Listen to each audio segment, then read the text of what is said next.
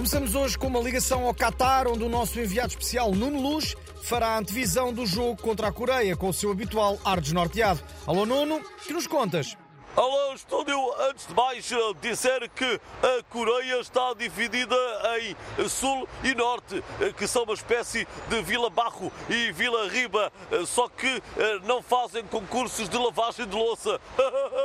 Ah, está bem visto. E que mais? Dizer que a Coreia do Norte é governada pelo Pinipó e que o Partido Comunista Português continua sem ter a certeza de que não seja uma democracia. O Kim Jong-un, sim. Mas voltemos à Coreia do Sul. Sul, o nosso adversário de hoje. Dizer ainda que já ninguém consegue calar Marcelo Rebelo de Sousa, que além de dar flash interviews, eh, fez questão de ser ele a relatar o jogo de hoje para a Antena 1. É verdade, e é precisamente o Presidente Marcelo quem temos agora ao telefone. Bom dia, preparado para fazer o relato a partir do seu gabinete? Bom, preparadíssimo. Mais preparado que o Futre deve estar, com certeza, não é? Bom, espero que seja um grande jogo. Os nossos jogadores são jovens, com pernas, que correm e chutam a bola.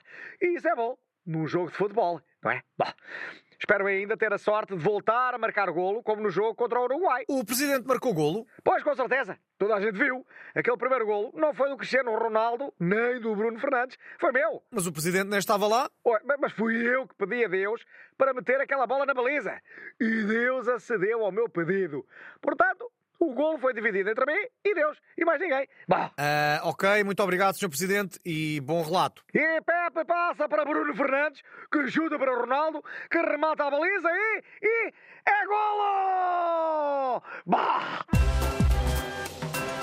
Muito obrigado a ambos e Cristiano Ronaldo está prestes a bater mais um recorde neste Mundial, o de jogador mais velho a jogar contra a Coreia numa sexta-feira em que o Nuno Luz está a usar uma camisa cor-de-rosa. É mais um recorde impressionante para o craque e com ele fechamos mais uma semana de Portugalex. Já só falta a ficha técnica que hoje, como não podia deixar de ser, será lida por um relatador de futebol. E vai! Patrícia Castanheira! Patrícia Castanheira! Escreve os textos! Passa para Manuel Marques, e António Machado, vai Manel e António grava e chuta para o Tomás e César Martins, que editam e rematam para a programação. E é Portugalês!